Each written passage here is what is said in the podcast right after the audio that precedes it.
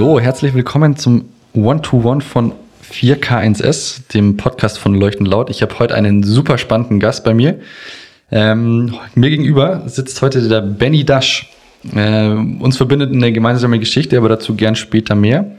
Ähm, hallo Benny, grüß dich. Ähm, wenn du magst, kannst du dich gerne selbst mal kurz vorstellen. hallo, ja, vielen, erstmal vielen Dank für die Einladung äh, und hallo an alle. Ja, mein Name ist Benny. Ich bin jetzt äh, inzwischen junge 31 Jahre alt, egal, also wann man auch immer man den Podcast hört und ähm, bin ähm, Unternehmer, bin, ähm, bin Trainer, bin Berater seit vielen, vielen Jahren und ähm, ja, wir haben eine längere gemeinsame Geschichte schon, ja. Okay. Der, ein, der äh, ein oder andere meiner Seminarteilnehmer kennt die Geschichte, wie wir zusammen noch Bulldog gefahren sind als Kinder und äh, einen Apfelbaum fast zerstört hätten, ja. ah ja, dunkle Memory, äh, Memoiren in meinem Kopf. ja. Genau, also um es kurz äh, aufzulösen, der Benny, äh, also ich bin übrigens heute Andi am Mikro. Ähm, Benny ist mein Cousin, deswegen haben wir eine lange gemeinsame Geschichte. Äh, und auch witzig, äh, auf seinen Seminaren, ich war auch schon auf einem, beziehungsweise auf einem Event von ihm, da konnte ich auch mal seinen Werdegang nochmal so Revue passieren lassen. Das macht er nämlich ganz gern auf seinen äh, Festivals. Da habe ich äh, auch ein wunderschönes Foto gesehen von früher, wie er noch vor seinem ersten Auto stand. und das hat mich dann auch gleich wieder zurückgeworfen. Das ist immer sehr, sehr schön, wenn man da die kleinen gemeinsamen Geschichten wieder sieht. Genau, wo, wo, äh, worüber sprechen wir heute? Unser Podcast, das One-to-One-Format, war ja ursprünglich gedacht, in Zeiten Coronas ähm, mit Unternehmern zu sprechen, wie sie denn die Krise aktuell meistern.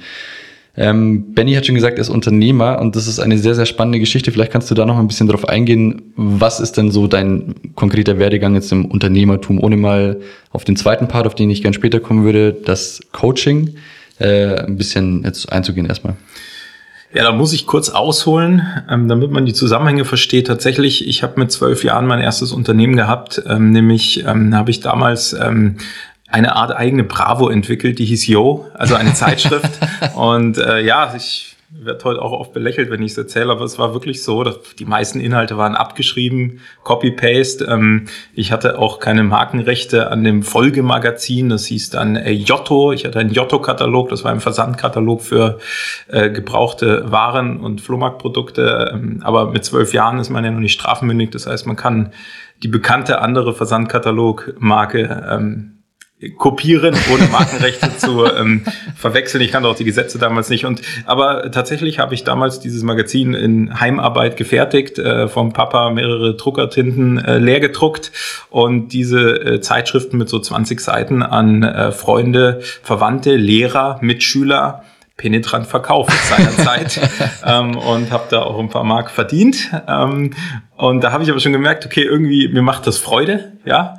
Und ähm, heute ist das so, dass ich äh, eigentlich kein typischer Unternehmer bin. Deswegen ist vielleicht dieser Werdegang immer ganz spannend, um die Zusammenhänge zu verschließen, weil ähm, eigentlich ähm, ähm nicht äh, ein, ein konventioneller Unternehmer bin in den Branchen, denen ich unterwegs war. Ich habe dann ähm, eine Ausbildung gemacht, danach noch studiert nebenbei, habe meinen Zivildienst gemacht. Ähm, und es drehte sich aber immer um zwei Dinge, nämlich um das Thema Veränderungsarbeit äh, an Menschen oder Systemen. Also ich wollte irgendwie äh, es immer ein bisschen schöner machen, klingt zu böse. Es ist ja so immer schön. Auch viele Dinge sind sehr schön. Aber ähm, irgendwie hat mir das nicht gereicht. Und dann hat es mich aus Zufall, wenn es Zufall gibt, äh, auch in während meinem Studium im Zivildienst dann äh, gezogen zu einer Zivildienststelle, die sehr außergewöhnlich war, ähm, wo ich in der Landesgeschäftsstelle einer, ähm, eines Wohlfahrtsverband des Bayerischen Roten Kreuzes äh, ganz eng auch mit der Geschäftsführung zusammenarbeiten durfte, da schon viel über Führung, auch so eine Verbandsführung, die auf ganz anderen Werten beruht, wie jetzt vielleicht große Wirtschaftskonzerne geführt werden mit 20.000 Mitarbeitern. Dieser Verband mit 21.000 Mitarbeitern ganz anders geführt wurde und ähm, da unglaublich wertvolle Dinge mitnehmen konnte und mich auch direkt danach mit 19 Jahren das erste Mal dann so richtig selbstständig gemacht hatte, also nicht nur Zeitschriften äh, an, an Schüler verkauft, sondern da hatte ich dann einen Online-Shop. Kurze Zeit später war ich im Eventbereich selbstständig und dann mit 21 habe ich mein erstes Fitnessstudio eröffnet in einem Franchise-System. Ähm, Franchise-System heißt Bodysuite, ähm, darf man hier wahrscheinlich nennen. Natürlich. Wir sind äh, inzwischen Weltmarktführer äh, in dem Bereich Fitness-Franchising. Äh, in Deutschland, also aus Deutschland heraus, genau, also das, das erste äh, deutsche ähm, Fitness, was auch Weltmarktführer wurde. Und ähm, in, in dem Bereich, wo wir sind, muss man dazu sagen. Und da habe ich relativ früh angefangen, damals mit 21, äh, wurde auch dreimal abgelehnt erstmal. Also muss ich mich ein bisschen reinkämpfen. Wie sind wir, du bist zu jung, du bist zu jung. Ich, nee, ich hatte ja auch schon ein bisschen Erfahrung seit meinem zwölften Lebensjahr. Und ähm, bin dann aber Schulhofdealer hier, ja. ja, bin dann da reingekommen, ähm, habe ja auch die Bulldog-Fahrten mit dir überlebt, muss man auch dazu sagen. Und ähm, das war schon auch eine harte Schule. Also ich habe auch damals gesagt zum damaligen Franchise-Gründer, da war das System ganz klein, da gab es eine Handvoll Studios, heute sind es weltweit über drei, 300 in, in neun Ländern, glaube ich, aktuell. Und ähm, habe auch gesagt, du ich werde jeden Fehler machen, ich will daraus lernen, ich mache das. Und was hat mich dahin gebracht? Also wir machen äh, Fitnessstudios, stimmt nicht ganz, wir sind Personal Training Studios mit, mit Coaches, mit Trainern, weil mich schon immer dieses Thema, ich nenne das ganz bewusst Veränderungsarbeit und nicht Coaching, weil das, was viele unter Coaching verstehen, mit wahrer Veränderungsarbeit für mich nicht so viel zu tun hat, ähm, weil mich das immer schon interessiert hat. Und da ging es natürlich im Personal Training, ähm, auch wenn das gar nicht die Branche war, wo ich gelernt oder studiert hatte. Ähm, ähm, hat mich das trotzdem interessiert, unternehmerisch, und ich fand das Produkt total toll, was wir da hatten und was re relativ innovativ war. Und so haben wir in dem, da ging es dann um körperliche Veränderungsarbeit, mhm. also um körperliches Coaching sozusagen. Und da habe ich damals begonnen, dann als jüngster Partner da auch im System und das ist dann relativ natürlich gewachsen über die Jahre. Wir waren ähm, zeitweise der größte und lange Zeit auch der erfolgreichste im System, ähm, viele Jahre. Wir betreiben gerade in ähm, zwei Ländern äh, acht Studios, sind auch gerade dabei, noch zu expandieren. Vor Corona angefangen. Es ist jetzt eine, eine während Corona-Aufnahme. Also hoffen wir mal, dass es gut weitergeht. Und, ähm, und währenddessen, aber schon relativ schnell, ähm, habe ich gemerkt, okay, äh, einfach nur und das klingt jetzt so böse, so ist gar nicht gemeint, irgendwie Fitnessunternehmer zu sein oder äh, Menschen zu führen, das finde ich persönlich nicht erfüllend, sondern mir ging es auch darum, um diese Menschenentwicklung. Deswegen haben wir uns spezialisiert als Ausbildungsbetrieb, damals vor sieben Jahren jetzt schon, auf das Thema ähm, wir haben uns damals die Frage gestellt, und gute Fragen sind ja immer viel wert, wie können wir als Unternehmen in einer Branche, wo Neukundengewinnung eigentlich nur über Marketing funktioniert, über Geld rauswerfen, heute also rauswerfen klingt so gemein. Jetzt machst du ähm, unsere Branche schlecht, ja, ich gerade sagen. So, nee, muss ich dazu sagen, so meine ich es nicht, weil wir geben viel für Marketing aus, ähm, vor allem auch für die Dinge, die ihr macht, aber jetzt speziell so Lead-Marketing, also speziell, wenn du wirklich nur Geld an Facebook und Instagram bezahlst in großen Massen, jetzt nicht irgendwelche Agenturen, wir haben PR-Agenturen etc., das meine ich nicht, sondern wo es wirklich um diese, diese Lead-Gewinnung geht, haben wir damals gesagt, okay, wir wollen uns im Gegenteil spezialisieren, wir wollen wie mit dieser Frage, wie könnten wir es schaffen, wenn wir das Geld, was die ganze andere Branche in und ich will jetzt auch nicht Facebook oder Social Media stellen, ich finde das gut, aber wir haben mal gesagt, wenn wir das, was die da investieren, in unsere Mitarbeiter investieren, in Weiterbildung, in, ähm, in Ausbildung, in äh, vielleicht auch in Erfolgszulagen, wie könnten wir damit erfolgreicher werden wie alle anderen mit Marketing? Und das haben wir dann äh, geschafft, auch die Antwort gefunden. Wir kannten sie am Anfang selber nicht. Und das hat uns ähm, damals einen riesen Schub gegeben und uns weiterentwickelt und uns auch Sinn gegeben. Und so haben wir uns heute auch aufgestellt in diesem Unternehmen äh, von mir.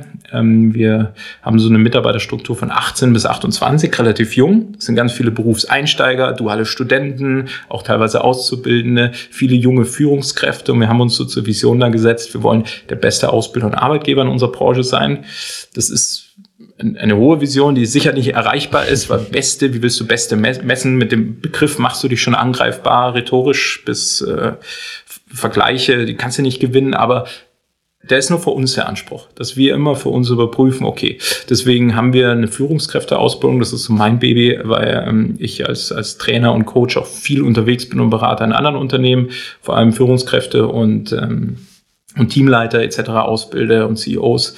Ähm, und mit denen arbeite, ähm, entwickelt, wie wir es wirklich schaffen, so junge Teams entstehen zu lassen, wo jeder so die größte Version seiner selbst, also seiner Authentizität, das größte und beste leben kann, was schon in ihm ist, ja, und das dann entfalten kann sozusagen. Und das machen wir jetzt nicht nur bei Body Street, sondern das eben schon gesagt. Ich habe noch ein Unternehmen, wo wir Events veranstalten, große Business-Kongresse mit fünf bis achthundert Teilnehmern, mit verschiedenen Experten, Speakern, aber auch auch praxiserprobten äh, CEOs, teilweise auch Profisportlern, Ex-Profisportlern, die da sprechen. Und ähm, dann habe ich noch mal ein Beratungs- und ich nenne es gern Veränderungsarbeitsgewerbe, weil bei Coaching in der heutigen Zeit äh, vielleicht ist da noch Raum irgendwie das zu unterscheiden. Ähm, äh, in der Begrifflichkeit oft für sehr verallgemeinert wird. Ja. Also das war jetzt die Story, die ist sehr lang, aber ich glaube, dann versteht man alles andere an, warum macht der Benny so verrückte Dinge und äh,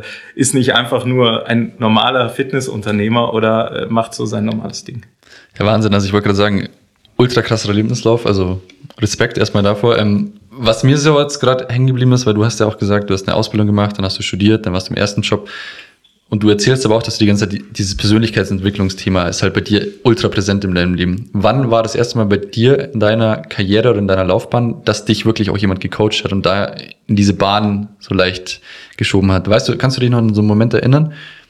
So an deinen ersten Mentor? Ja, und das äh, da da genau. Ähm, also ich habe das schon mit 19 habe ich mein erstes Buch dazu, glaube ich, gelesen und mit 18, das habe ich ums Geschenk bekommen.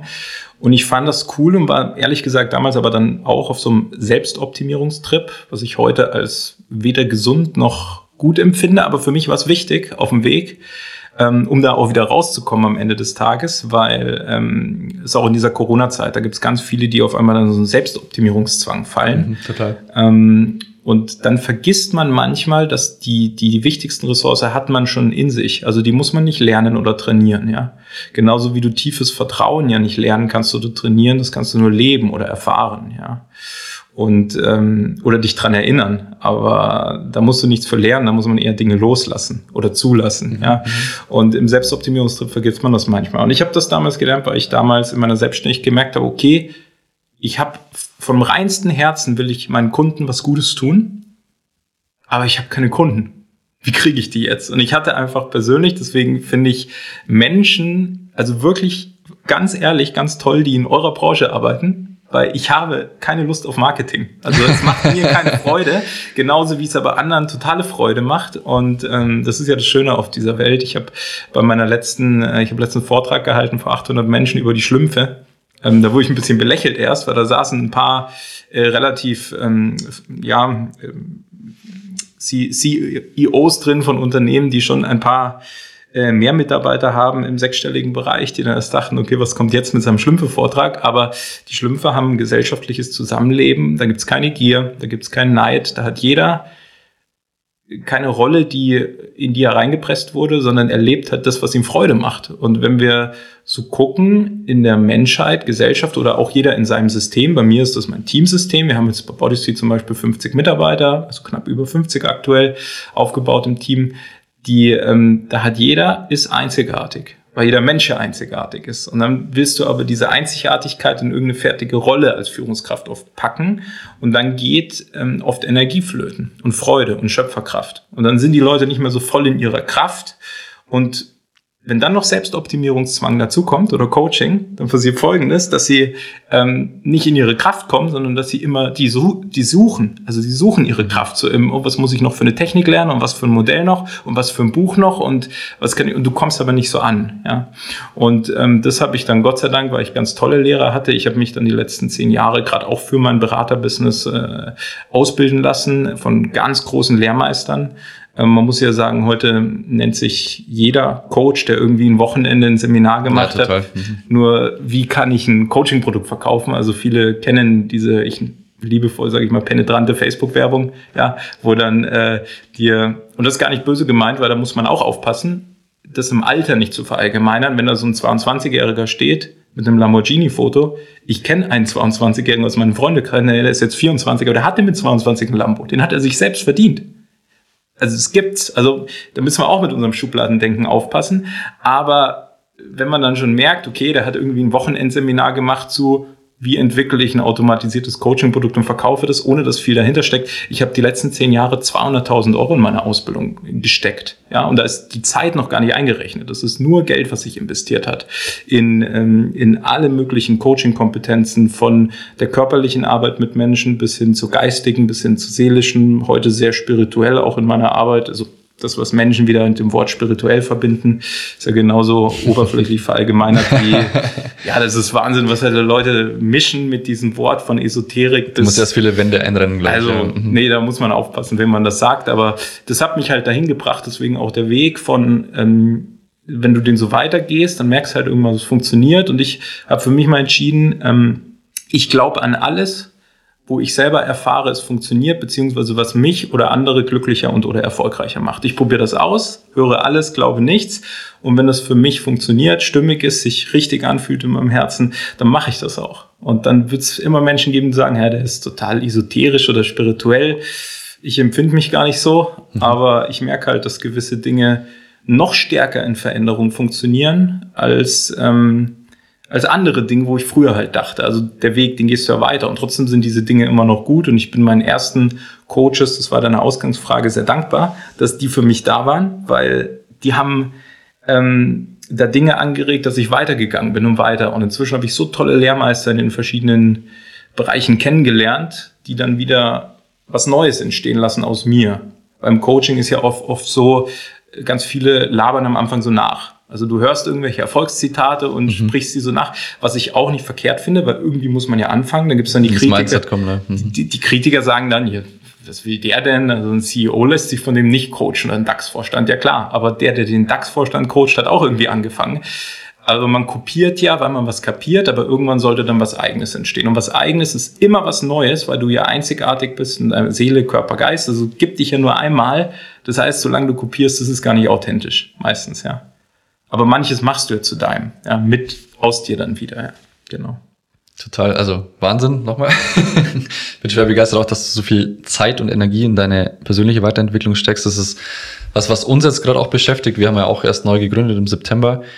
Und wir merken auch, dass man natürlich, du hast deine Erfahrungen vorab gemacht in anderen Firmen, aber du musst dich auch persönlich weiterentwickeln. Und gerade wenn du selbst gründest und auf einmal Chef bist und auch wenn irgendwann Mitarbeiter kommen, ist genau der Punkt. Ich hatte dich ja eh schon mal angesprochen, dass ich auch gerne mal auf deine Führungsqualitäten beziehungsweise deine Coaching-Qualitäten ähm, zurückgreifen würde. Einfach, dass man auch wirklich mal sieht, was kann man denn besser machen. Weil ich glaube, wie du sagst, du hast oft einfach auch vor lauter Bäumen siehst du den Wald einfach nicht mehr. Du musst einmal wirklich erkennen, wo bin ich denn gerade und was möchte ich denn, wo möchte ich denn hin. Wir haben äh, in unserem normalen Podcast heute schon über Ziele gesprochen wenn du nur Aufgaben hast, die du die ganze Zeit abarbeiten musst und wie du sagst, ich lese ein Buch nach dem anderen und ich mache das Seminar und das und das muss ich auch noch machen, was ist denn das große Ziel, wo laufe ich denn hin? Das musst du einmal definieren für dich. Meine persönliche Meinung, und ich glaube, da stimmst du mir zu, du nickst auf jeden Fall zustimmen. Ja. genau, ähm, dann hat das Ganze auch einen Wert. Mhm. Genau, ähm, jetzt lass uns mal ein bisschen über das Thema Body Street, das finde ich sehr, sehr interessant. Also gerade in der aktuellen Situation ist es natürlich für euch, glaube ich, hart, was das angeht. Ihr seid ja äh, vereinfacht gesagt ein Fitnessstudio. Und aktuell darf man nicht in Fitnessstudios gehen. Wie geht ihr denn da gerade mit der Krise um? Also ist es, dass du jetzt in eine totale Weltuntergangsstimmung fällst, das glaube ich jetzt bei dir eh nicht, aber es, glaube ich, trifft euch ja schon hart. Wie, wie geht ihr da jetzt persönlich? Mit, wie viele Mitarbeiter hast du, hast du gesagt? Ja, knapp äh, ja, 50 bis 60. Ja, ich meine, so, ja. die müssen auch bezahlt werden, die ja. wissen auch nicht, wie es weitergeht, man weiß nicht, wann es wieder gelockert wird. Was ist denn da gerade so deine Devise? Es ist auf jeden Fall nicht einfach, ähm, nehme ich wahr. Ähm, und auch für mich, mich in so Angstfelder gar nicht reinziehen zu lassen. Ja.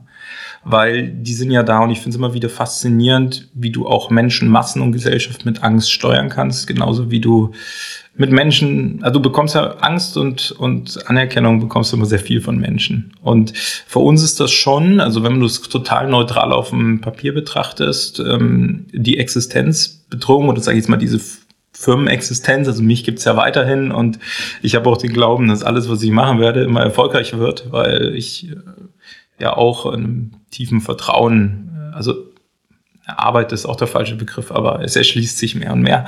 Ähm, aber es wäre sehr traurig und deswegen tun wir natürlich alles. Und das sind drei Fragen, die wir uns gerade stellen als Firma. Frage eins ist, ähm, die erste Frage, die wir uns stellen, wie können wir äh, überleben mit unseren Standorten? Ähm, auch, dass es uns danach noch gibt. Ja. Mhm. Die zweite Frage ist, wie können wir das schaffen, ohne unsere Mitarbeiter zu kündigen oder in Kurzarbeit zu schicken, weil das viele Berufsanfänger sind, die jetzt auch noch nicht unbedingt alle so viel Geld verdienen, was wir auch nicht zahlen können, weil auch wir eine Fehlerkultur haben, die auch zur Ausbildung gehört. Also die machen vielleicht auch noch mehr Fehler und das kostet uns auch manchmal ein bisschen Umsatz, aber das gehört dazu. Ähm, und das machen wir auch gerne, weil wir uns darauf, wie vorher schon gesagt, spezialisiert haben. Äh, und die dritte Frage ähm, ist die, die wir uns stellen, wie lang geht das Ganze? Weil das ist die ganze Frage weil du kannst ja aktuell nicht planen. Und wir haben einen Standort in Italien, in Südtirol, deutschsprachiger Raum. Das ist noch ein bisschen dunkler, sieht's da aus. Okay.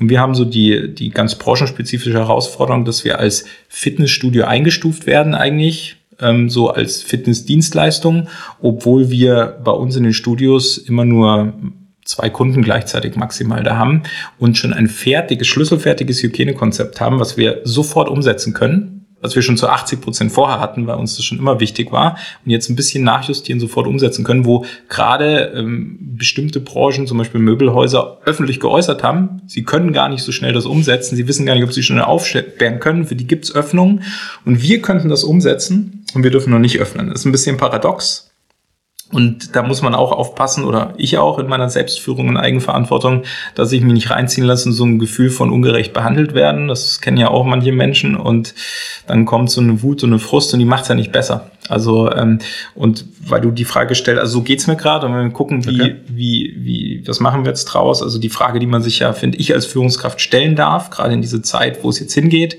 wo willst du Menschen wirklich hinführen? Mit Menschen sind andere gemeint, aber auch dich, also auch ich sage das auch allen Teammitgliedern bei mir, die keine Führungsverantwortung haben, weil jeder führt mindestens sich selbst vielleicht eine Familie, vielleicht ein Team, vielleicht in einem Verein irgendwas. Ähm, vielleicht führst du nur deinen Partner beim Tanzen, aber ähm, da ist vielleicht einfach, aber wo willst du Menschen hinführen? Und ich bin nicht auf der Welt, um die Schwächen von Menschen zu stärken oder in komische, emotionale, doofe Dinge zu führen. Ich will meine Mitarbeiter in mehr Vertrauen führen und äh, unsere Vision näher führen, die wir da haben und ähm, da muss ich mich natürlich äh, äh, an meine eigene Eigenverantwortung erinnern. Weil wenn ich jetzt ein Feld von Leiden und Jammern aufmacht und, und schlechten Gefühlen, dann kann das niemand zurücknehmen, außer, außer ich selbst. Da wird keiner kommen und mich retten. Aber wenn ich das selber zurücknehme und mich dran erinnere, okay, was will ich selber, ist nicht so einfach, ähm, für meine Leute auch nicht, weil wir viele junge Leute haben, wie gesagt, im Team. Und es ist schon so ein bisschen, dass viele Menschen ja äh, Eigenverantwortung mit Schuld verwechseln. Und ähm, dann wird da so was Schweres drauf. Und eigentlich ist ja Eigenverantwortung so ein tolles Geschenk vom Universum. Das ist unser Schöpferpotenzial, da können wir uns ausleben. Und sich jeden Tag wieder an das zu erinnern in dieser Zeit und eben nicht so diesen Kopf im Sand zu hängen, mhm. Das ist schon die, die tägliche Routine, könnte man sagen, gerade. Aber wie läuft denn aktuell der Betrieb bei euch weiter? Ich meine, eure Mitarbeiter sind, ihr habt da wenn du sagst, ihr habt trainiert immer mit zwei Leuten äh, maximal in einem Studio, heißt, ihr habt ja immer einen Trainer vorne dran. Die arbeiten wahrscheinlich auch in verschiedenen Schichten, könnt ihr mir vorstellen. Genau, ja. Ähm, wie sieht denn deren Alltag gerade aus? Ähm, ziemlich reduziert. Wir machen gerade Home-Betreuung mit Mitgliedern, die das wollen. Das heißt Home-Trainings über, über Online, aber das mhm. wollen viele nicht, ähm, weil wir auch bei Bodystate mit einer speziellen Trainingstechnologie arbeiten, mit EMS, Elektromuskelstimulation. Das ist ähm, was mich damals auch sehr begeistert hat, weil das eine sehr effiziente Trainingsform ist. Habe selber dann mit über 20 Kilo Muskelmasse aufgebaut in der Zeit, ja. Ähm, und auch eine Trainingsform ist, die nur funktioniert, wenn du einen guten Trainer an der Seite hast, ja. Also wo es, ich will nicht sagen wichtiger, ist noch wichtiger wie im konventionellen Krafttraining, ist ja eher ein ist ja ein Krafttraining, was wir machen, aber es ist da sehr wichtig, auch für die Zielerreichung. Ähm, weil das Training an sich ist total genial von der Technologie, aber du kannst damit unglaublich viel erreichen und eher nicht so viel. Und es liegt gar nicht an der Technologie, sondern eher, was man draus macht. Und da ist dann schon ein guter Coach, sag ich mal, ähm, entscheidend. Und deswegen die Trainer gerade sehr reduzierte Arbeitszeiten, viel ähm, daheim, viel Homeoffice, im Studio sind wir trotzdem da wegen Telefonkontakt, wegen Anrufen. Wir machen Online-Trainings, wir machen ähm, Facebook-Lives regelmäßig, wir haben Videos abgedreht, aber auch Online-Live-Trainings, weil unsere Kunden haben ja bei uns immer einen Termin. Also unsere Devise ist immer mit Trainer, immer mit Termin und immer mit guter Laune weil wir wollen ja auch, dass die Menschen wieder mehr Freude am Sport entdecken. Wir haben ganz viele Menschen, die, also Kernzielgruppe im, im Studio ist 46 Jahre alt ungefähr. Und das sind hauptsächlich Menschen, die im Berufsleben stehen, die nicht mehr so viel Zeit haben für Fitness, aber eigentlich sie sich nicht nehmen, weil zu wenig Zeit, das kennen wir alle, das ist meist eine Ausrede. Es sind eher Menschen, die ähm, sich nicht den Raum nehmen dafür, weil ihnen andere Dinge wichtiger sind oder, wenn sie ehrlich sind, sie gar nicht so viel Freude haben an regelmäßigem Fitnessstudio. Deswegen trainierst du bei uns nur einmal die Woche nochmal 20 Minuten, immer mit Trainer, immer mit Freude, immer mit Termin und das versuchen wir jetzt online ein bisschen aufrechtzuerhalten. Aber das ist natürlich ähm, ja, ein bisschen was, aber das ich sind sagen, 10 Prozent der Kunden. Es gibt ja wahrscheinlich jetzt auch neue Möglichkeiten, aber ich finde jetzt die Chancen interessant. Also gerade im Fitnessbereich, ähm, also bei euch ist es nochmal extrem schwierig. Also ich kenne jetzt super viele, die geben natürlich Online-Kurse, wie du sagst. Auch wir haben ein befreundetes Unternehmen, mit denen wir viel zusammenarbeiten, ähm, die machen betriebliches Gesundheitsmanagement. Die können natürlich jetzt davon auch profitieren, dass sie einfach Kurse geben für Leute, die im Homeoffice sind, spezielles auf Übungen, die ich auch zu Hause machen kann. Wie du sagst, ihr, ihr habt ja eure Geräte mit dem Strom, ähm, korrigiere mich, wenn ich was falsch sage. Ja da verstehe ich dann, dass man sagt, okay, ähm, also ich weiß nicht, ob die auch Mitgliedschaften dann teilweise zurückgehen und so, dass sie sagen, wir pausieren das jetzt erstmal. Ähm, aber ich verstehe natürlich, dass es einen anderen Effekt hat, als wenn ich jetzt einfach wirklich im Studio stehe und dann an dem Gerät trainiere. So. Also wir haben erstmal auch äh, riesen Dankeschön natürlich. Wir haben eine unglaubliche Solidarität von den meisten Kunden, aber manche sind natürlich selber betroffen, weil sie ihr Friseursalon zusperren müssen. Ähm, deswegen ähm, die, die haben wir ganz viele, die jetzt auch sehr solidarisch mit uns sind. Gott sei Dank, sonst würde es gar nicht gehen äh, finanziell. Wir haben natürlich Fixkosten im Monat äh, in einem, mit, mit acht Studios in einem doch auch guten sechsstelligen Betrag. Da ist das viel wert. Aber wir haben uns natürlich auch bewusst, das ist auch meine Verantwortung, das wollte ich ja immer, habe es ja vorher schon ganz frech rausposaunt und ich meine immer, wenn man sich positioniert, das wisst ihr in der Branche wahrscheinlich besser wie ich, ähm, steht man ja für was und auch gegen was und wir haben immer gesagt, ey, Total. wir wollen für Social Skills stehen, meine Mitarbeiter will ich, dass die in diesen Social Skills, also in Kommunikation, auch ein bisschen in Coaching-Kompetenzen, in ähm, Menschen führen, weil Training, Personal Training ist ja auch immer Klienten führen, also jetzt nicht diese klassische hierarchische Führungslehre, Team führen. Ähm, ich will, dass sie da die Besten sind auf ihre Art und Weise, also für sich die Besten. Das ist immer mein Anspruch gewesen. Das heißt, wir haben uns ganz klar gegen Digitalisierung äh, positioniert. Ähm, und ich habe überhaupt nichts gegen Digitalisierung, ganz im Gegenteil. Ich habe nur den festen Glauben an die Welt und an die Menschheit, dass auch nach Corona ganz viele Menschen diesen Wert von, von Menschlichkeit und von diesen menschlichen Aspekten, also einfach ehrlich miteinander reden können. Führen und Verkauf zum Beispiel ohne Manipulation. Einfach nur ehrlich vom Herzen, ja, mit einem Wert und mit einem Mehrwert, ja, und mit einer anderen Haltung dahinter viel mehr schätzen. Und da sind wir seit Jahren auf diesem Weg und den werde ich auch weitergehen und jetzt in der Fitnessbranche sich da umzupositionieren. Es gibt ganz viele, die schon Online-Trainings und etc. machen. Das, die gibt's ja schon länger. Da gibt's auch sehr erfolgreiche. Aber unsere Kunden kommen ja zu uns, weil sie das eben nicht machen.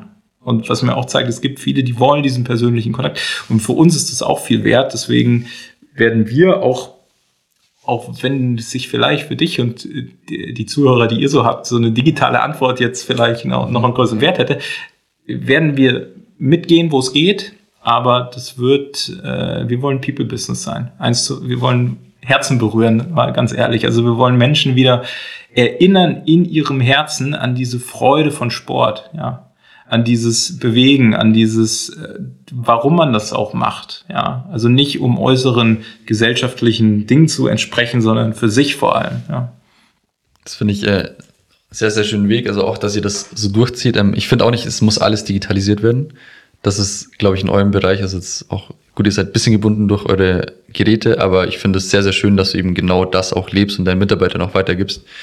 Ähm, was mich jetzt noch interessieren würde, weil du vorhin gemeint hast, du bist im Franchise, The Body Street ist ja ein Franchise. Wie ist es denn mhm. da mit Vorgaben jetzt auch speziell Corona? Du hast gesagt, ihr seid 80 Prozent, eigentlich wart ihr schon ready, was das ganze Thema hier mit steril oder einfach mit Hygienevorschriften.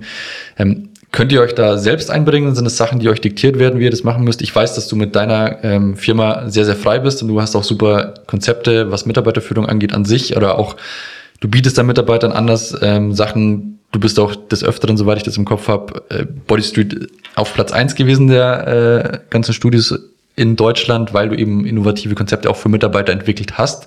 Aber ist das was, was euch vorgegeben wird oder kommt das wirklich von euch heraus? Und wie viel Freiheit habt ihr denn da so zu bestimmen? Das ist eine große Frage. Wenn du dich so fragst, dann muss ich äh, auch ein Pro für die Franchise-Branche kurz einlegen, weil die auch oft missverstanden ist. Äh, Fairplay Franchising, das ist ein Buch von Waltraud Martius, eine ganz, ganz tolle und erfolgreiche Franchise-Beraterin in Europa. Ähm, Und Franchising ist ein total tolles Geschäftsmodell, wenn es fair ist. Ja. Und dann gibt es gewisse Qualitätskriterien. Wenn man im Deutschen Franchise-Verband zum Beispiel Mitglied ist als System oder im österreichischen, dann erfüllt man die meistens, ja. Mhm. Und dann ist das Fairplay und dann ist das eine Partnerschaft mit Win-Win-Effekten. Wir profitieren gerade extrem von unserer Franchise-Zentrale, weil da arbeiten knapp 30 Menschen gerade nur an dieser Krisenbewältigung für uns als Partner. Natürlich zahlen wir auch eine Gebühr, ja. Mhm. Es gibt immer sogenannte Massstandards, die auch im Sinne von mir als Partner wichtig sind, dass die gleich sind. Ähm, Hygienezertifikate zum Beispiel, die haben wir früh geeinigt, uns darauf geeinigt und eingeführt, auch gegen viel Widerstand, weil das viel Geld kostet. Wir investieren da seit fünf Jahren viel Geld. Deswegen äh, ein bisschen missverständlich, dass wir nicht öffnen dürfen, obwohl wir da bestens vorbereitet sind. Ich glaube, es wird halt viel über einen Kamm gestellt, oder? Das Fitnessstudio ist ja nicht gleich Fitnessstudio. Äh, wir haben natürlich auch keine Lobby, muss man sagen. Ja, ja. Also ich will jetzt ähm, da nicht zu sehr reingehen, aber wenn man guckt, ähm, ich sag mal so, mehr Geld wird äh, in der Pharmalobby verdient als in der Gesundheitsprävention, um es mal ganz äh, diplomatisch auszudrücken. und ähm, deswegen, ähm, Geld ist ja auch noch Macht in gewisser Weise. Das hat ja Tolkien schon in seinen Herr der Ringe-Filmen als Metapher ganz gut verarbeitet. Und ähm, ja, wir fahren ja ein bisschen, wir, wir versuchen ja der Macht der Liebe zu folgen und nicht der Liebe zur Macht, ja. Und das ist natürlich ein anderer Weg. Ähm, aber da hast du vielleicht gerade nicht die größte Lobby und auch nicht in unserem politischen System gerade, aber wir versuchen trotzdem auf uns aufmerksam zu machen.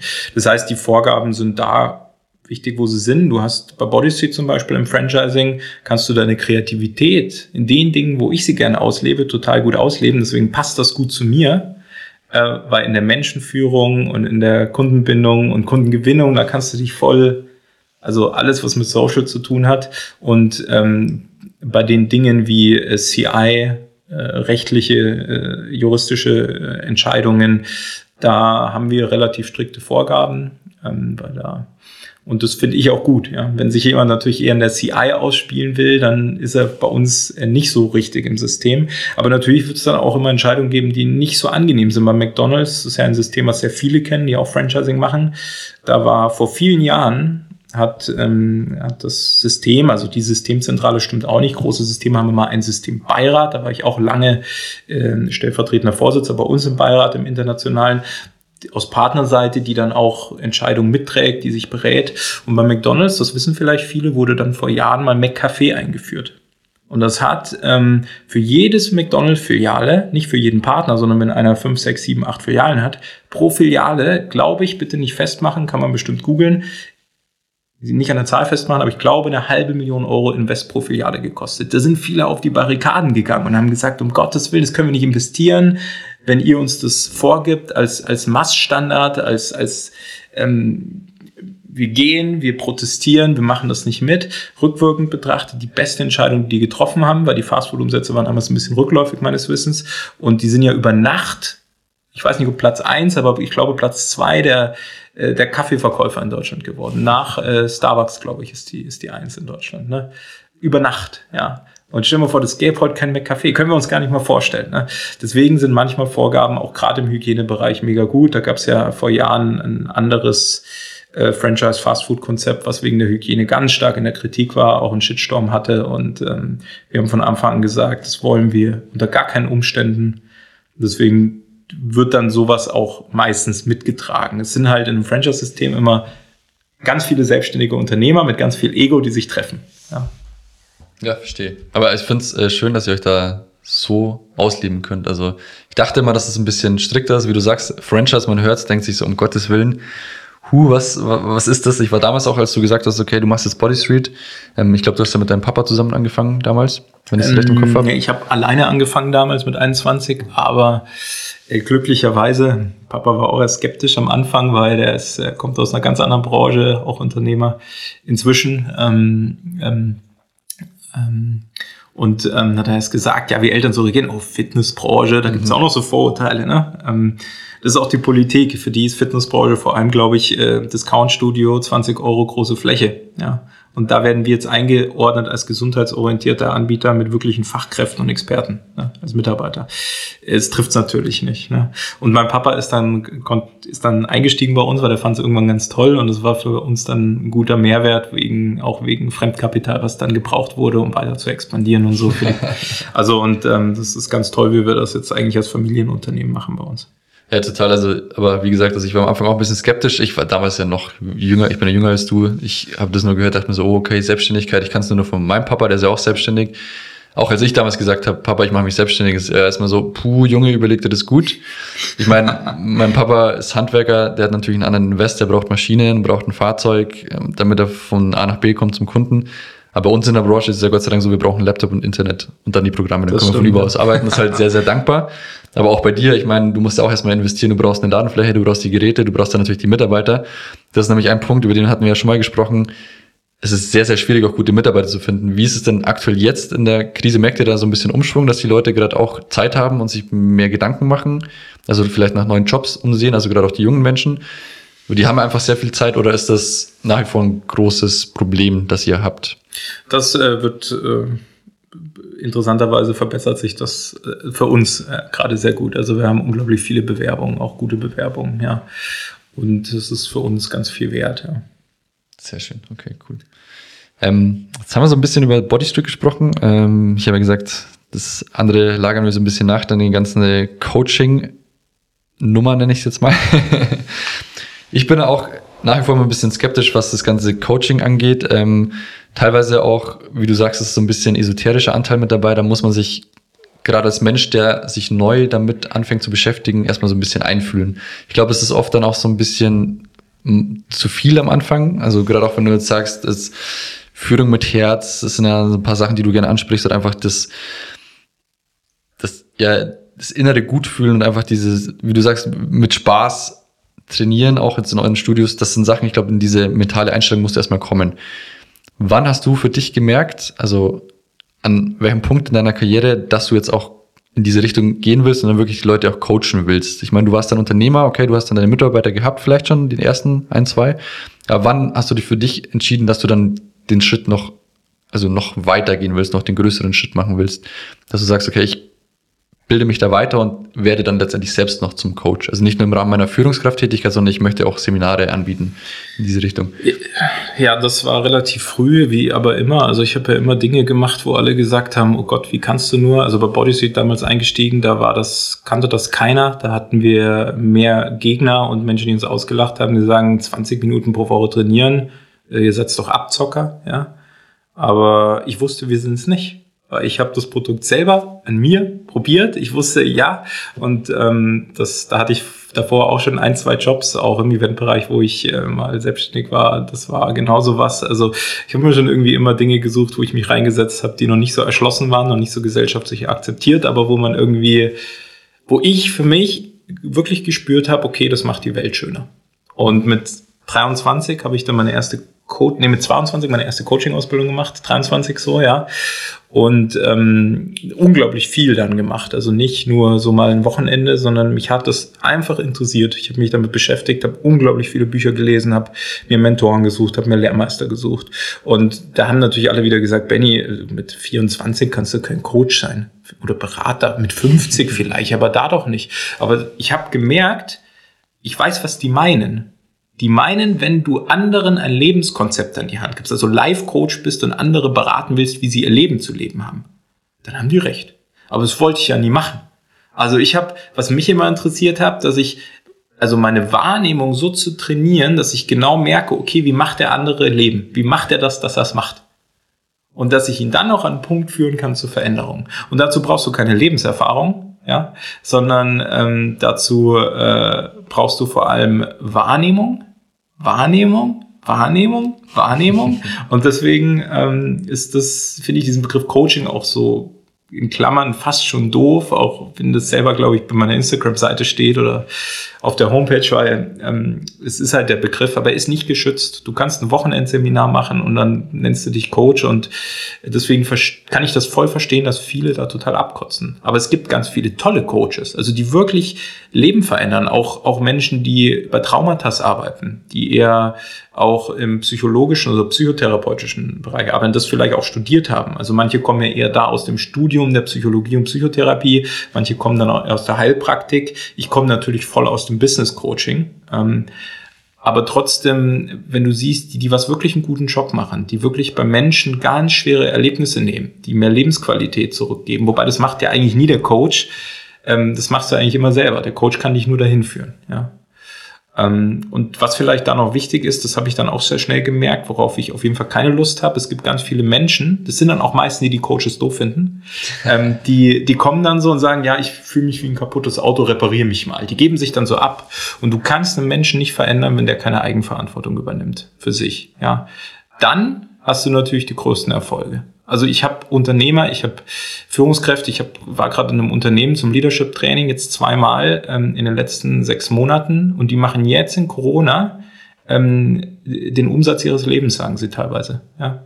Das ist jetzt nicht meine, ich sage jetzt mal ganz bewusst Schuld, weil Schuld gibt sowieso nicht, die katholische Kirche verteilt Schuld, aber jetzt kommen die halt. Ist auch, nein, ist nicht, ist nicht böse gemeint. Es ist okay, dass die das verteilen, aber wir müssen raus in der Gesellschaft aus diesem Schulddenken. Verantwortung ist keine Schuld, aber ganz viele Menschen verwechseln das und dann fühlt sich Verantwortung so schwer an und man lädt sich auch auf die Schultern auf und man fühlt sich gleich schuldig, wenn man einen Fehler macht. Schau die Politik an, da macht einer einen Fehler vielleicht sogar ohne Vorsatz und muss gleich gehen, weil er muss die Verantwortung tragen. Mhm. Ein Scheißdreck, er wird schuldig besprochen. Und wie viele Menschen, die selber nichts auf die Reihe kriegen, Richter spielen und über andere richten wollen und die schuldig sprechen, ähm, was aber auch heißt, als Coach muss man eigenverantwortlich erstmal bei sich selber gucken. Weil ist man natürlich da Total. verleitet, erstmal bei anderen schön und nur sein eigenes Leben nicht, nicht in den Griff zu kriegen, ja. Und ähm, so findet man auch ganz leicht raus, gerade wenn man irgendwie was machen will, kann man dem, kann man da hingehen oder nicht. Ne? Und wenn dir jemand erzählt, okay, ich coach dich zu deiner ersten Million, dann kannst du einfach nur die Frage stellen, ja gut, wie viele Millionen hast du denn? Und wenn du merkst, er hat selber keine, dann weißt du Bescheid. Oder ich zeige dir, wie du ganz viele Immobilien anlegst, ja, dann wie viele Immobilien hast du? Ist ja total easy, ja. Und ähm, das ist aber eine Arbeit, die wir nicht machen oder ich nicht mache, sondern mir geht's wirklich darum, dass Menschen in die, ihre Größe reinwachsen und ich kann ihnen nur helfen, die Dinge wegzunehmen, die sie daran hindert. Egal, ob das Führungskräfte sind, ob das ganze Teams sind, dass die in sich halt sich dahin entwickeln. Und das hat eigentlich nichts damit zu tun, dass ich Menschen die Welt erkläre. Und das habe ich relativ früh gemerkt, dass, dass mir das auch gar keinen Spaß gemacht hat, weil diese Ausgangsfrage von dir, wie bist du dazu gekommen? Ja, ich diene halt einfach gern Menschen. Also mir macht das Freude und viele Menschen dienen ja und die einen finden vielleicht Erfüllung, wenn sie ähm, in der Gastronomie arbeiten kenne ich ganz viele, auch Freunde von mir, die da einfach wirklich Freude dran haben, weil sie dann die perfekte Dienstleistung auch im Premium-Lokal präsentieren können. Mhm. Und ich mache das am schönsten, wenn ich merke, okay, ich habe irgendwie ein System oder einen Menschen oder ein Unternehmen ein bisschen mehr von den eigenen Fesseln befreit, dass die noch mehr so ihre eigene Kraft leben. Natürlich auch in meinem Unternehmen darf ich das auch tun.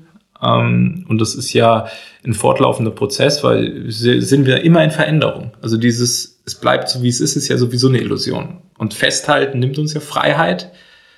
Und Beste Beispiel Corona. Bestes alles so, wenn man alles äh, anders, ja. genau. Absolut, ja. War jetzt eine lange Antwort zu deiner Frage. Nein, du, alles gut. Ich finde es ja schön, wenn du äh, so viel, also ihr seht den Benny ja gerade nicht, aber er gestikuliert hier wild mit seinen Händen. Es ist schön, dass er so dabei ist und seine Augen leuchten. Das finde ich äh, sehr, sehr, sehr, sehr schön. Ähm, was mir jetzt noch gerade gekommen ist zum Thema Coaching, das interessiert mich selbst auch. Die Amis äh, sind ja da sehr, sehr viel weiter. Da hat ja jeder seinen eigenen Psychotherapeuten und man spricht einfach viel mehr über Dinge. Ich glaube, das Thema Kommunikation ist einfach bei uns noch nicht so angekommen. Das hat man schon öfter gehört. Was wäre denn dein Vorgehen? Das interessiert mich jetzt einfach persönlich, wenn man einen Coach finden will. Wie finde ich denn den perfekten Coach für mich? Ich glaube nicht, dass es wahrscheinlich der erstbeste ist, den ich dann habe. Aber wie würdest du denn vorgehen, um jemanden zu finden, der dich inspiriert und einfach auch weiterbringt? Wann erkenne ich, dass das die richtige Person ist? Ja, man muss auch immer veranlagt zu denken, ich muss den finden, der unfehlbar ist. Den gibt sowieso nicht. Also ich glaube, du findest eh den, der gerade für dich der richtige ist für diese Zeit. Mhm. Ja. Ähm, und äh, im Endeffekt, wenn du, das ist natürlich die Frage, wie sehr hast du einen Zugang zu dir und zu deinem Herzen oder der Liebe in deinem Herzen, da wo ja so ein bisschen deine Weisheit ist. Ähm, wenn du da einen guten Zugang hast, dann spürst du das natürlich auch relativ schnell. Andere haben vielleicht einen besseren Zugang zu ihrem Bauchgefühl. Das Herz ist auf jeden Fall die, die machtvollste und kraftvollste Wahrnehmungsquelle, die ich kenne. Ja. Und dann guten Zugang hast, merkst du das total. Im Kopf, wenn man natürlich so sucht und die Fehlerlosigkeit finden will, da wirst du enttäuscht werden, weil Also ich kenne wirklich, wirklich auch weite Menschen in ihren Gebieten, die haben auch alle ihren eigenen Rucksack, ja. Und die sind halt vielleicht schon weiter auf dem Weg. Schau, wenn ich Trainings mache über Leadership, dann kann ich auch nicht zu den Leuten gehen und sagen, ich habe die Weisheit mit Löffeln gefressen. Das, was ich mache da, das mache ich vielleicht schon länger wie die. Deswegen kannst du auch als Coach die Menschen, mein Glaube, immer nur so weit bringen, wie dein eigenes Bewusstsein für dieses Thema ist. Es geht im Endeffekt um Bewusstsein, nicht um Fähigkeiten, Verhalten, das ist eh total langweilig. Also, oder diese emotionalen Dinge. Im Endeffekt geht es um das eigene Bewusstsein, vielleicht noch um Werte. Ähm, Gerade im Leadership geht es auch viel um Werte, weil das uns Halt gibt. Vielleicht noch um Glaubenssysteme, ähm, vielleicht noch um die eigene Identität, aber äh, Verhalten und Fähigkeiten, das kann kannst dir, kann dir viele beibringen, sagen wir mal so, ja. Und ich glaube, das spürt man relativ schnell, wenn man da jemanden sucht oder, oder braucht. Das merkt man ja schon im Gefühl, wenn man die Stimme hört. Okay. Also es geht mir ja, so. Ich verstehe voll, was du meinst. Ja. Ich finde es nur mega interessant, weil ich glaube halt, es gibt wieder verschiedene Leute, die einfach in verschiedenen Gebieten gut sind. Ich glaube, du musst erstmal suchend sein. Das ist schon mal wahrscheinlich der Anfang, dass viele Leute erstmal irgendwas erleben müssen oder an einen Punkt kommen müssen, dass sie eben suchen glaube ich, ist wahrscheinlich oft bei euch so der Fall. Also ich war einmal auf ähm, dem Young Rockets Event von dir, das ist ja auch eine Konferenz. Ähm, wie soll ich es beschreiben? Also ich habe es damals so gesehen, einfach für Leute, die was Neues in ihrem Leben starten wollen. Die Rakete zünden, ist mal also metaphorisch gesprochen. Kannst du gerne noch gleich was dazu sagen. Da habe ich auch super viele Leute getroffen, die einfach gerade in so einer Umbruchsphase waren. Ich glaube, wenn du die hast, dann gehst du eh auf die Suche und dann ist es wahrscheinlich so, wie du gerade gesagt hast, dass du dann über verschiedene Research-Sachen, keine Ahnung, du schaust dir verschiedene YouTube-Videos an, du googelst einfach mal Coaches oder gehst vielleicht persönlich mal zum Seminar, dann findest du wahrscheinlich auch den, der dir passt. Ich mache ja mehr Seminare und Veranstaltungen als so Einzelcoachings, mhm. ne? ähm, weil ich das spannender finde. Und ähm, da kann man schon gucken. Also das Spannende ist ja auch, wenn Teilnehmer Seminare drei, viermal besuchen, also immer wiederholen. Und wenn du offen bleibst, also die Gehirnforscher sagen, die Dendriten bleiben offen, das ist dieser Gehirnanteil vorne, ähm, bei unseren Spiegelneuronen in der Nähe, die dafür äh, verantwortlich sind, dass wir so offen, also neugierig sind, so was Neues lernen, so wie Kinder, die offen sind und einfach das aufsaugen. Und sonst sitzt man so mit verschränkten Armen im Seminar, ja, das kenne ich und kann ich ja schon alles. Und wenn du dann fragst, ja, und wie viel von dem, was du schon kennst, kannst du schon anwenden im täglichen Leben, dann kommt oft eine Schulterzucken. Und ähm, das ist auch bei Young Rockets tatsächlich, haben wir so Speaker-Events gemacht. Ähm, das war ganz spannend, da waren tatsächlich viele im Umbruch, aber es waren Leute da, ähm, die sitzen dann meistens im VIP-Bereich, also wie bei so großen Business-Events machst du dann vorne im VIP-Bereich. Ähm, da buchen sich dann, da waren Menschen da, ähm, da habe ich mehr gelernt als die vielleicht von mir, weil ich auf der Bühne stand oder andere. Ähm, weil es hört ja nicht auf, ne? Und du lernst ja mit guten Fragen, glaube ich. Gute Fragen bestimmen ja dein Leben. Auf eine gewisse Weise. Und ich bin aber gar nicht so ein Fan von immer nur so Speaker-Events oder Podcasts. Also ich finde das gut. Ich höre auch Podcasts. Ähm, ich mache selber so Events, veranstalte die, ich spreche auf mal Bühnen, aber deswegen, weil du die Amerikaner angesprochen hast, also kann ja jeder für sich prüfen. Das Tolle ist, in meiner Arbeit, ich sage den Leuten immer am Anfang, hört alles, glaubt nichts, prüft das alles für euch selbst bei Herz weiß es sowieso, aber auch so probiert es aus. Aber Menschen machen sich viel zu schnell fest in ihrem Modell von Welt oder in ihrem Glaubenssystem und ihrem Schubladendenken, wo sie dann glauben, das wäre gut oder schlecht, ja. Ähm, und das begrenzt uns total, ganz oft. Ne? Es geht ja nicht um naiv durch die Welt laufen. Und wenn du aber immer nur Geschichten anhörst, das heißt immer nur Podcasts anhörst, immer nur Hörbücher hörst oder vielleicht liest, immer nur äh, bei so Events da hockst, wo andere dann so ihre Story erzählen, dann ist es vielleicht unterhaltsam, vielleicht auch lustig, weil gute Speaker heutzutage, die bauen ja auch Humor ein und Stories und lernen. Gehen jonglieren auf die Bühne zum Beispiel. Gehen jonglieren auf die Bühne, wie ich, ja. ähm, aber wenn du das so von der Energie anguckst, also von der energetischen Seite, ganz oft meistens wird dann einfach so, also ich nehme das so wahr, dass der so um den Kopf rum wird alles so ein bisschen vernebelt, so ein bisschen eingetüdelt. Ja, mhm. das ist schön weich und oh, oh, oh. und dann nehmt, trotzdem ist das inspirierend auch auf eine gewisse Art und Weise, ja. Vielleicht nimmt man sich auch irgendwas Cooles mit, also ich habe oft was mitgenommen, aber das verändert 0,0. Die Leute gehen dann raus und treiben vielleicht sogar mit Chaka ja, und nach drei Wochen ist alles anders. Und der Unterschied ist nur die Eigenverantwortung. Mhm. Das heißt, ähm, trotzdem ist das cool, aber wenn man zu Seminare oder zum Coach geht, würde ich immer gucken, wo führt der mich hin? Ja. Betüdelt der mich nur mit Inhalt? Okay. Ist auch cool, ja, wenn ich das brauche. Wenn ich aber selber merke, nee, ich will, dass der mich eigentlich auch ähm, eher zu meinem Bewusstseinsfeldern führt, dass ich da für mich mehr erschließe, dass sich das weitet, dass ich nicht nur inspiriert bin, sondern vielleicht in dieser Inspiration für mich noch ein bisschen weiterkomme. Ja, also ich sage bei meinen Seminaren immer, ich habe einen Wunsch an meine Teilnehmer. Drei Tage Seminar Leadership habe ich nur einen Wunsch, dass du mit ein oder zwei guten Fragen rausgehst. Wenn du das schaffst als Teilnehmer, ist meine Erfahrung, hast du mehr mitgenommen, als wenn du da 20 Seiten Inhalt mitschreibst das macht man ja dann eh nebenbei meistens bei einem guten Seminar. Ne? Ja, also man, manchmal habe ich Glück, manchmal sind die bei mir, äh, schreiben Leute mit, manchmal nicht. Aber ich, ähm, weil, weil das ist meine Erfahrung, wenn du ein, zwei gute Fragen, wirklich für dich gute Fragen, veränderst du viel mehr, als wenn du da ein bisschen Wissen mitnimmst. Weil Wissen kannst du alles im Internet googeln. Ich weiß gar nicht, wie, wie, wie hoch ist die Quote gerade, wie sich Wissen im Internet der Menschheit multipliziert. Weniger als ein Jahr schon, glaube ich. Ne? Kann ich dir leider nicht sagen, aber. Kann man googeln wahrscheinlich. Kann man googeln. ja. Und das, und die wirklich wichtigen Antworten, vor allem auch in dem Thema Führung, was mir immer so am Herzen liegt, Selbstführung, aber auch Menschenführung, die findest du nicht im Internet. Meistens. Bei aller Digitalisierung, die auch viele Vorteile bietet, ja. Ähm, wir machen gerade auch, das habe ich vorher nicht erwähnt, ganz viele Videokonferenzen natürlich, mehr wie früher, haben wir schon immer genutzt, ja. Nicht mit den Kunden, halt so im Team. Aber die findest du im Internet, nicht im Internet. Sag ich oh, immer witzeshalber, ja, was, sehr, ein, sehr schöner was ein Wortspiel, ja. ja. Aber die Menschen nehmen sich ja keine Zeit. Weißt du, wenn du morgens schon drei Podcasts anhörst auf dem Weg zur Arbeit, dann kommst du da an, hast vielleicht noch drei Telefonate gefühlt, bist gar nicht bei dir. Abends musst du Netflix gucken, weil du mit dem Wissen des Tages schon so überladen bist, um das überhaupt irgendwie zu verarbeiten oder wegzuschieben und kannst gar nicht mehr einschlafen ohne Fernseher. Ähm, dann hast du irgendwie keinen guten Zugang zu dir. Ja.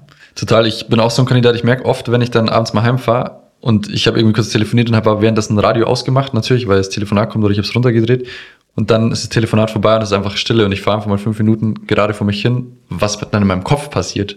Er hat einfach mal die Möglichkeit wieder zu schalten, sagen wir mal so. Also du bist nicht die ganze Zeit berieselt, sondern du kannst mal wieder geben auch oder rauslassen. Finde ich einen sehr, sehr schönen Punkt. Ähm, ich würde dich jetzt abschließen, vielleicht weil du es gerade so schön gesagt hast, ähm, wenn man in den Leadership mit einer Frage rausgeht, ist es ähm, gut oder das ist so dein Ziel. Hast du jetzt für die Leute aktuell vielleicht einen Tipp oder vielleicht hast du sogar eine Frage, die du jetzt abschließend noch stellen kannst, die sich Leute in ihrer jetzigen Situation stellen können, damit sie vielleicht so einen, ihren eigenen Weg besser noch weitergehen oder jetzt vielleicht mal zum An äh, Nachdenken angeregt werden in der jetzigen Zeit, was sie vielleicht noch mit sich selbst und ihrer Selbstwirksamkeit, wie du vorhin so schön gesagt hast, ändern können oder erstmal in diese Denke kommen können. Es gibt ja viele gute Fragen. Ne? Zum Beispiel die Frage, wer bist du? Ja, dann merkt man schnell, okay, wer bin ich eigentlich? Bin ich der Benny? Hm, ja. Bin ich mein Körper? Nee, ja, irgendwie auch nicht. Dann müssten wir Menschen ja alle fett werden wollen, weil dann gibt's ja mehr von uns. Mehr von uns wäre ja besser. Ne? Ähm, bin ich mein Geist? Bin ich mein Verstand? Nee, irgendwie bin ich auch mehr. Also das ist eine spannende Frage. Oder für Führung generell, wo will ich Menschen überhaupt hinführen? Ja, aber was ähm, natürlich ich glaube, also es ist mein fester Glaube, kann man in zehn Jahren mal reden, ob ich recht hat oder nicht. Ich will gar nicht recht haben, aber äh, das ist so mein Gefühl, wo es hingeht, in dem Thema Führung in Unternehmen auch. Ähm, ich glaube Leadership der neuen Zeit. Und das ist jetzt nicht nur, wenn du irgendwie hierarchisch, weil Hierarchien werden immer unwichtiger. Das merkt man ja auch Generation Z, Millennials, Hierarchien, so Machtstrukturen, so alte Hierarchien werden immer unwichtiger. Aber wenn du ich glaube, Lieder der neuen Zeit und egal, ob du dich selber führst oder eine, ein Team führst, einen Verein führst, was auch immer, ein Projekt leitest, die tragen für sich eine Vision im Herzen und halten die einfach oben. Ja. Und dann folgen dir Menschen freiwillig. Es gibt zwei Möglichkeiten, wie Menschen dir gerne freiwillig folgen. Du hast eine Vision in deinem Herzen, etwas, was man in diesen Corona-Zeiten in der Politik ein bisschen vermisst, wo das Ganze hingehen soll. Da wird ja, wenn du so hinguckst, ja, viele Politiker, die sehen auch nur noch die Angst, die sehen keine Liebe mehr. Und, ähm, und in Unternehmen, also gibt zwei Möglichkeiten. Menschen folgen dir freiwillig, wenn du ein Meister bist in dem, was du tust, oder wenn du eine Vision im Herzen trägst, die die anderen berührt und mitzieht und wo du ihnen vielleicht sogar auf dem Weg zu der Vision einen erstrebenswerten Platz gibst. Und erstrebenswert ist ja immer eins, wo sie sich dann selber entfalten können, wie sie dann selber das Gefühl haben, sie können erfolgreich beispielen. Verstehen jetzt aber viele falsch, wenn ich das sage. Weil Herz wird in unserer Gesellschaft ganz oft verwechselt mit Herzlichkeit. Also so ein künstliches Lächeln auf, denn so tun, als wäre man im Herzen. Herzlichkeit ist das zu tun, als ob man im Herzen ist. Also Und du kannst nicht so tun. Du kannst nur im Herzen sein. Ja. Du kannst es nicht trainieren, du kannst nur im Herzen sein. Und das Herz verwechseln aber ganz viele, wenn ich mit Führungskräften auch rede, Leadership mit Herz, also viele Unternehmer schon so, oh, hau mir bloß ab, brauche ich nicht, ne? Weil die Herz im Kopf verknüpft haben mit ähm, keine Autorität, Inkonsequenz, ach, da ist dann immer alles kuschelig, Ja-Sagerei, Menschen in den Arsch kriechen, also bitte entschuldigt die Wortwahl, aber ähm, das ist nicht das, was ich meine. Und dann gibt's immer so einen Widerspruch. Dann gibt's aber die Menschen, die spüren das auch viele, da könnt ihr selber prüfen in der Gesellschaft, die merken, ah, ich muss mir ins Herz, muss irgendwie ehrliches Interesse haben, dass sie verschwindet immer mehr aus Unternehmen und trotzdem die Konsequenz wahren. Und dann ist es irgendwie so, es ist immer so ein innerlicher Kampf zwischen dieser Autorität, ich rede nicht von autoritärem Verhalten, sondern Autorität, und diesem Herz. Und es ist irgendwie immer so ein Kampf. Und eigentlich geht es darum, dass du aus deinem Herzen heraus eine Autorität entwickelst. Ja? Aus einem tiefen Urvertrauen, das dir niemand mehr nehmen kann. Tiefes Urvertrauen ist nicht dieses oberflächliche Vertrauen, da kommt ein Sturm wie Corona und du bist sofort äh, umgeknickt, wie so ein Baum, der keine Wurzel hat. Tiefes Urvertrauen ist, der Baum steht auch beim stärksten Sturm. Ne? Und es tut mir auch leid, wenn ich jetzt Menschen angreife, die sich das angegriffen oder verletzt fühlen. Ähm, in unserem Wirtschaftssystem hat tiefes Urvertrauen noch nicht so viel Wichtigkeit bisher gehabt. Ne? Und wenn du jetzt merkst, boah, das habe ich nicht so oder hm, dann erschließt das. Das kann dir nie wieder jemand nehmen. Da brauchst du auch keinen Coach für. Die können dir helfen dabei, ja. Aber eigentlich kannst du es auch selber, ne? Ja, sozusagen. Und diese Frage, also eine gute Frage sich stellen, ist cool, aber ich würde diese Frage finden, weil eine Vision, die du im Herzen trägst, das ist manchmal auch einfach eine gute Frage, wo du selber die Antwort noch nicht kennst, die dich aber berührt. Und die kann für andere total unwichtig oder klein sein, aber wenn die dich berührt irgendwie im Herzen und du merkst, wow, ja, das toucht mich, ich würde das gerne wissen. So wie ich damals bei Bodysteel, wo ich angefangen habe, gesagt habe, wie könnten wir das schaffen, indem wir, kontra zur Branche, das Geld, was alle anderen in, in Lead-Marketing stecken, also wir haben trotzdem Marketingkosten, wie gesagt, aber dieses Geld in Mitarbeiter investieren, erfolgreicher sein wie die. Das hat mich wirklich getoucht im Herzen. Und dann habe ich diese Vision oben gehalten im Team und meine Teammitglieder, die bei mir waren und die auch ins Team gepasst haben, gibt es immer welche, die dann sagen, nee, Taupen interessiert mich nicht, ich mache Marketing. Die fanden das richtig krass, weil ich bin ja auch mit der Vision in die Sichtbarkeit gekommen. Und es war gar kein Problem, weil ich die im Herzen hatte, hatte ich auch Vertrauen. Da konnte mir auch keiner mehr zerstören.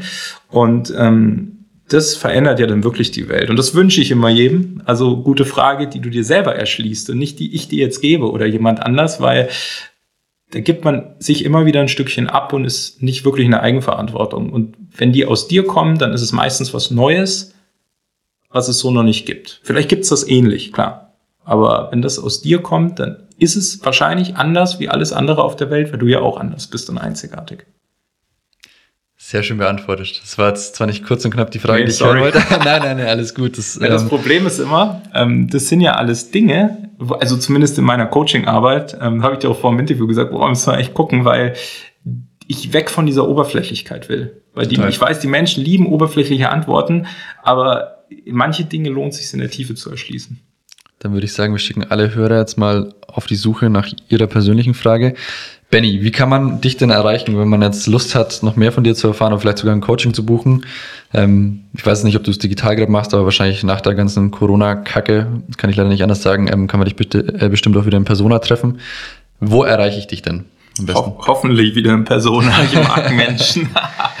ähm, ja, Instagram, Facebook, Sing, LinkedIn, überall. Ja, äh, Homepage eigentlich auch, vorname.nachname.com, aber die ist momentan gar nicht online die war mal in Überarbeitung und ich war so beschäftigt, auch mit äh, Anfragen, also überhaupt jetzt nicht äh, irgendwie hochnäsig gemeint, um Gottes Willen, sondern äh, habe sie nie für Werbung gebraucht bisher, weil es so halt immer alles entstanden ist und ähm, die kommt aber auch wieder, aber ich bin auf Social Media, glaube ich, gut vertreten. Alles klar. und da kann man mir Fall. auch einfach schreiben. Ich bin äh, ganz nett, ja. Und ähm, gucke auch immer, wenn jemand was braucht, ich schaue halt dann immer, dass wir ein Telefonat irgendwie führen oder mal kurz schreiben, ob das wirklich Sinn macht, ob ich demjenigen helfen kann oder ob ich eine andere Empfehlung habe, weil ähm, ähm, und wenn ja, dann ist doch schön. Benny, vielen lieben Dank für deine Zeit. War sehr, sehr aufschlussreich, auch für mich. Ähm, ich glaube, wir können uns alle ein bisschen was davon mitnehmen. Ähm, Wenn es euch gefallen hat, dann schreibt uns auch bitte gerne. Ähm, leuchten laut auf Instagram wären es am liebsten, da ist es am schnellsten. Genau, und dann hören wir uns einfach demnächst wieder. Vielen Dank, Benny. Danke, auch, ja, hat mir Spaß gemacht.